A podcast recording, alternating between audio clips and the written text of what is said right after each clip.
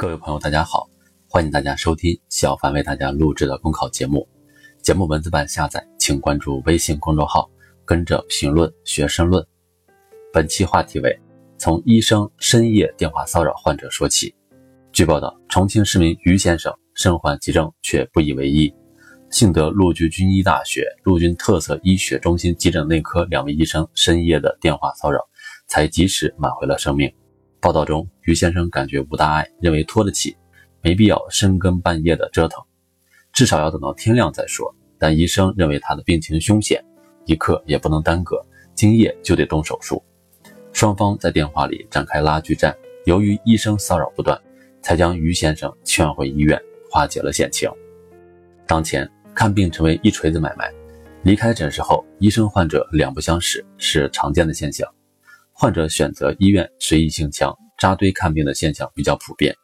医生在诊室里一坐就是半天，连起身喝水的机会都很少。想要关照前面的患者，都是一件不容易做到的事。急诊科医生的时间更为宝贵。假如这两位医生没有替患者着想和尊重生命的高度责任心，恐怕很难从蛛丝马迹中发现于先生的凶险病情。这两天，一首医生版的说唱《我是医生不是神》。走红网络，展现了医生们真实的喜怒哀乐。其实，这两位医生深夜拨打骚扰电话的处境，在这首歌中也得到了体现。看似一个简单的动作，背后仍然充满了纠葛乃至风险。越替患者做决定，医生面临的风险往往也就越大。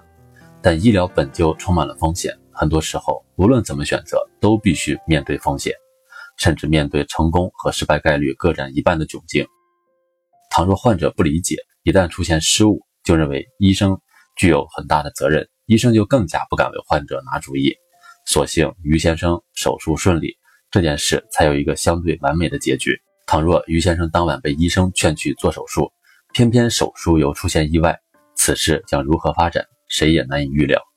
从这个角度看，这两位医生劝患者连夜做手术，其实冒着很大的风险，这更加显出两位医生的不容易。理解和包容是最好的支持，也是最好的礼物。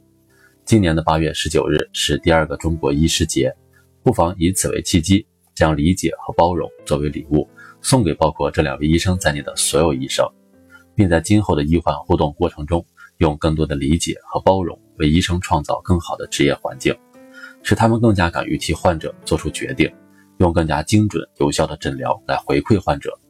当然。这起事件也有不少值得反思的地方，像于先生这样，只要感觉尚好，就对疾病毫不在乎，是很多人共同的性格。不少高血压、糖尿病患者，直到发生严重的并发症时才重视疾病，这时往往悔之晚矣。这种漫不经心的态度，不仅害了患者自己，也增加了医保基金的负担。提高全民健康素养，让更多的人既有意识，也有能力做自己健康的第一责任人。方能减少这类事件的发生。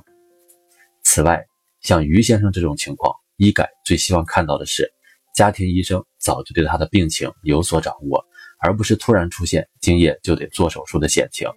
另外，规劝于先生今夜就做手术，若由于他更为熟悉的社区医生或家庭医生来完成，不仅更加合理，而且也更加可靠。本期节目我们有一个知识点需要去学习，就是标题。这篇文章的标题叫《从医生深夜电话骚扰患者说起》。我们在申论的作文当中，经常会有这样的起标题的方式，从什么什么什么说起。这样的方式对于大家来讲的话，其实就是从一个小的案例引申到一个大的作文当中。比如说，二零零九年的山西省的考试，那么他在考试的过程当中，就是从朔州途径说起。其实朔州途径当时讲的就是。朔州这个市，它是怎么去处理这个煤炭企业，或者说怎么去把煤炭的一些大企业、小企业通过合并、拍卖等等不同的形式，然后呢走上了一条绿色发展的道路。所以说，从朔州途径说起，和今天的这篇文章从医生深夜电话骚扰说起是同样的意思，都是由一个小的主体引申到一个大的内容当中。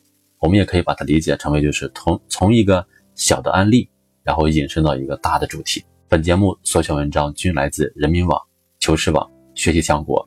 申论复习，请关注微信公众号，跟着评论学申论。